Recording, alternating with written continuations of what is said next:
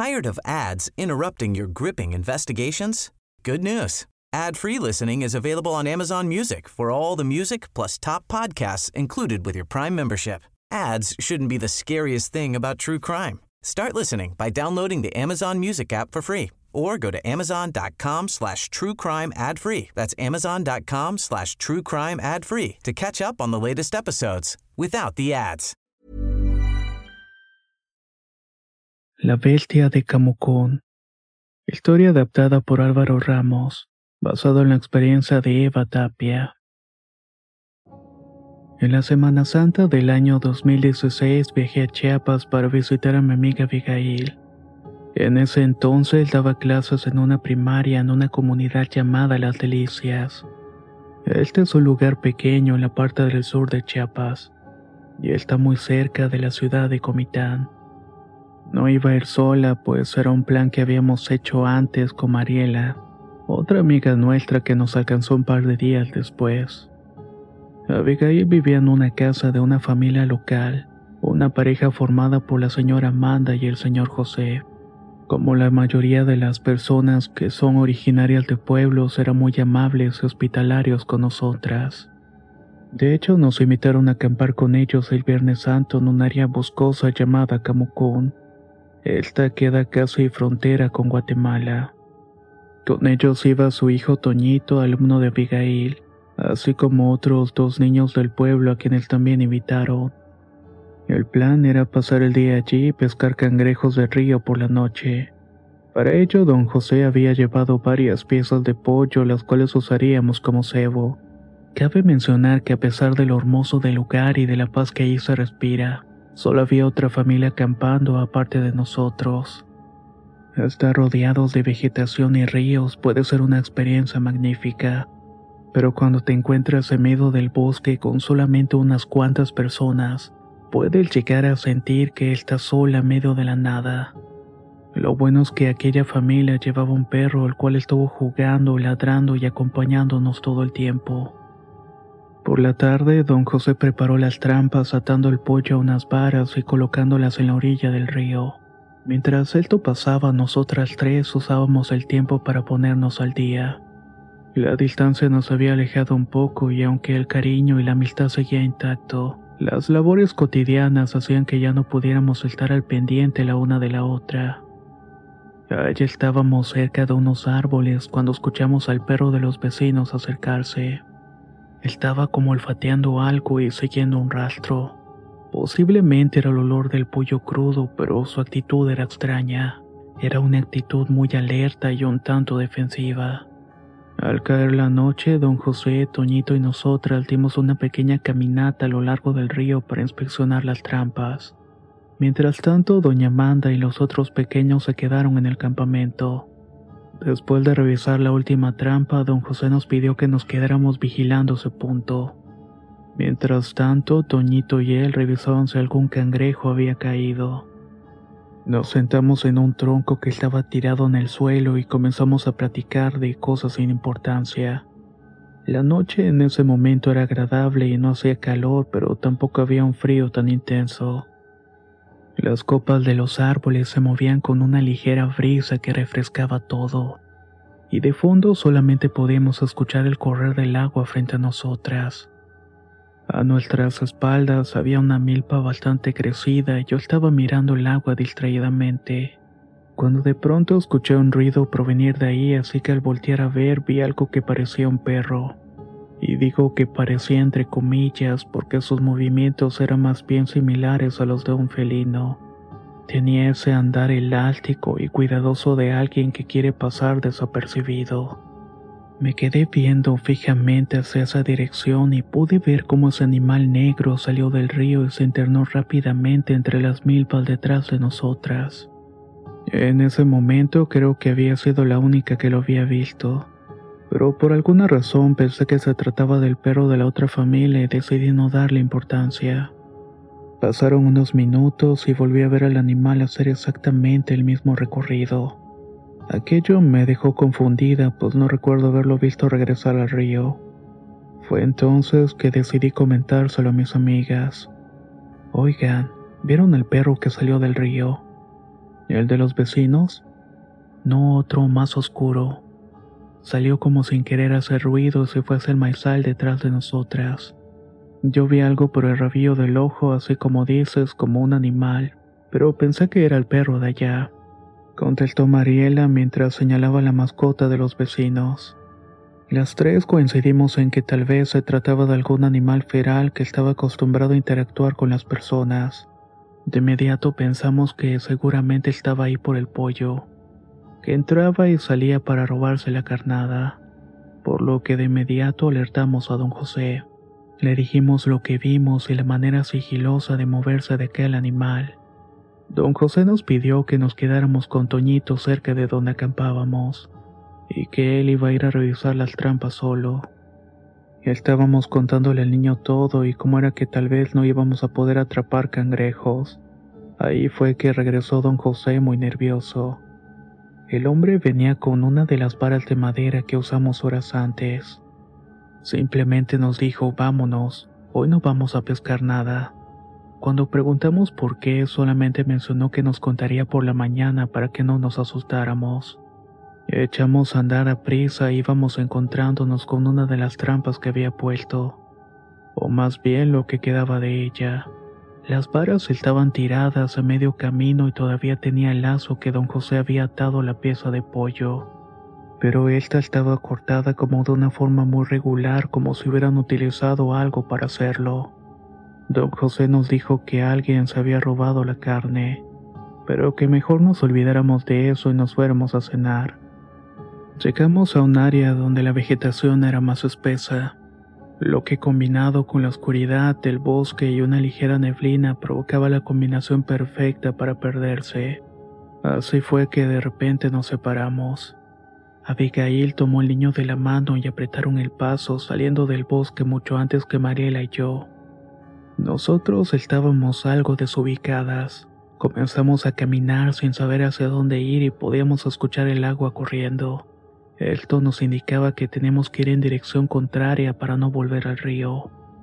De pronto las dos escuchamos algo. Aquello era como pasos. Podíamos escuchar el crujir de las ramas secas tiradas en el suelo. Podíamos sentir que alguien estaba caminando cerca de nosotras entre la vegetación. Y no, no era ese perro oscuro que vimos. Los pasos que escuchábamos eran más fuertes, pesados, como algo grande, como del tamaño de una persona tal vez. Comenzamos a gritar para que alguien nos ayudara ya que comenzábamos a tener miedo de perdernos, que tal vez algún depredador nos atacara y ahí fue cuando escuchamos la voz de don José. Flexibility is great. That's why there's yoga. Flexibility for your insurance coverage is great too. That's why there's United Healthcare Insurance Plans. Underwritten by Golden Rule Insurance Company, United Healthcare Insurance Plans offer flexible, budget friendly coverage for medical, vision, dental, and more. One of these plans may be right for you if you're, say, between jobs, coming off your parents' plan, turning a side hustle into a full hustle, or even missed open enrollment. Want more flexibility? Find out more about United Healthcare Insurance Plans at uh1.com. Tired of ads interrupting your gripping investigations?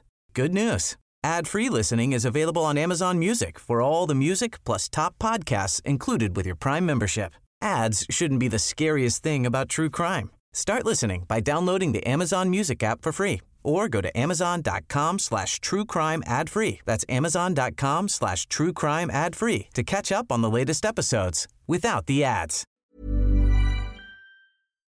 Por suerte, el hombre quien también se había quedado atrás recogiendo madera nos pudo encontrar caminando sin rumbo. Llegamos al campamento y le contamos a doña Amanda lo que había pasado. Ella, al igual que su esposo, estaba renuente de hablar del tema, pero ante nuestra insistencia terminó por admitir que aquello que vimos no era un perro normal, sino más bien que era uno de esos perros malos, que no era raro encontrarlos por allí y que uno debía tener mucho cuidado, en especial si llevaba consigo comida o cualquier otro animal más pequeño que hubiera capturado. Al parecer esa zona de bosques es hogar no solamente de depredadores conocidos, sino también de algunas criaturas de las que poco se hablan, pero que se sabe que abundan en la región. No usaron la palabra nahual como en otras zonas del país, pero sí nos dieron a entender que muchas veces aquellas criaturas de la noche salen a buscar alimento, y no son precisamente animales. Muchos de ellos fueron o son todavía humanos que gradualmente van perdiendo su humanidad, hasta que terminan quedándose con su parte más salvaje como si fuera su único disfraz. Aquello que escuchamos solamente nos lo dijeron a nosotras, pues trataron de mantener esta información alejada de los niños para evitar que el miedo arruinara el campamento. Conforme comenzamos a cenar y a platicar de otras cosas de menor importancia, poco a poco nos fuimos calmando. Esa noche conocimos mejor a esa familia que le daba donde dormir a mi amiga, y entendimos por qué ella los quería tanto. De verdad que eran unas personas magníficas, aunque un tanto misteriosas. Más tarde, doña Amanda, don José y los niños se fueron a dormir. Nosotras tres nos quedamos hablando hasta altas horas de la madrugada junto al fuego. Hablamos sobre lo sucedido de camino al campamento y cómo en una fracción de segundo nos separamos. Abigail nos decía que no le había sido tan sencillo salir del bosque aquella noche, que estaba desorientada hasta que don José la tomó del hombro y le dijo, Es por allá, maestra. Pero eso no fue lo que yo vi. Nosotras nos habíamos quedado atrás y vimos a Abigail alejarse deprisa con el niño. Don José nunca se acercó a ella, pues era el último en la fila, y este minutos antes nos ayudó a encontrar el campamento. Era imposible que él hubiera dicho a ella cómo llegar. Curiosamente, mientras hablábamos, el perro de los otros campistas se nos acercó en cierto momento.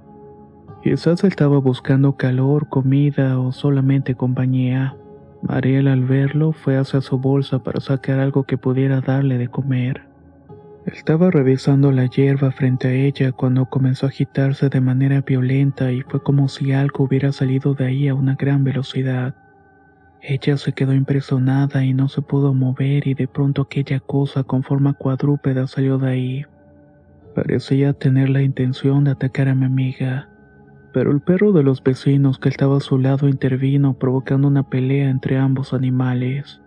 La única luz que teníamos era de la fogata, y las sombras de ambos animales peleando nos impedían determinar la naturaleza de aquella criatura. Esta por su mayor tamaño terminó haciéndole daño al escuálido perro que nos había defendido. El grito del pobre animal hizo que de inmediato sus dueños y don José despertaran y que la otra bestia corriera en dirección de los árboles para ocultarse. Con don José y dos hombres más del otro campamento en el lugar la situación se tranquilizó. Aquel depredador le había roto una pata al perrito, quien a pesar del dolor y de la adrenalina seguía gruñendo y ladrando. Tenía puesta la vista en la misma dirección. Deberíamos irnos ahora mismo.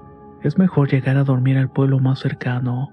Aquella cosa no nos va a dejar en paz y es claro que quiere llevarse a una de las muchachas, dijo uno de los hombres del otro campamento que también parecía conocer la zona. Sí, eso vamos a hacer. Si quiere vámonos todos juntos, por si se nos cruza en el camino, contestó don José. Muertos de miedo y con la preocupación de que algo pudiera estar acechándonos desde la oscuridad, emprendimos el regreso por aquel camino oscuro y frío. Volteábamos para todos lados como esperando ver a nuestro agresor. La camioneta de los vecinos venía atrás de nosotros, por lo que había la suficiente luz para ver y estar atento de cualquier cosa. Yo no vi nada por ir viendo hacia los costados, pero en un punto de la carretera escuché a doña Amanda decir, Ahí va, es ese maldito. Para cuando volteé al frente solamente pude ver lo que parecía ser una larga cola negra que había cruzado frente al vehículo. Parecía haberse ocultado en la vegetación y según ellos era el animal que nos estaba acechando. Después de aquello nuestro grupo se dividió. Yo me fui a estudiar al extranjero y Abigail cambió de trabajo y se mudó a San Cristóbal de las Casas, aunque todavía frecuenta a sus ex caseros por quienes siente mucho cariño. Ahora nos reunimos apenas dos o tres veces por año. Hace unos meses vi a Abigail y nos pusimos a hablar de lo ocurrido ese Viernes Santo del 2016. Aunque bien no es algo que nos gusta recordar. Con el tiempo sus caseros le dijeron que esos hombres bestias que habitan en la zona Tienen la fama de robarse mujeres y niñas para hacer con ellas cosas horribles. Cosas como obligarlas a vivir con ellos o entregárselas a algún familiar o venderlas a bandas criminales. Por lo que esa noche habíamos sido muy afortunadas de que ese perro estuviera con nosotras. Puede ser que únicamente sean rumores o leyendas de aquella zona del país, y que con el pasar de los años nos hayan hecho olvidar o replantear muchas cosas. O quizás simplemente ese bosque guarda más misterios de los que nos imaginamos.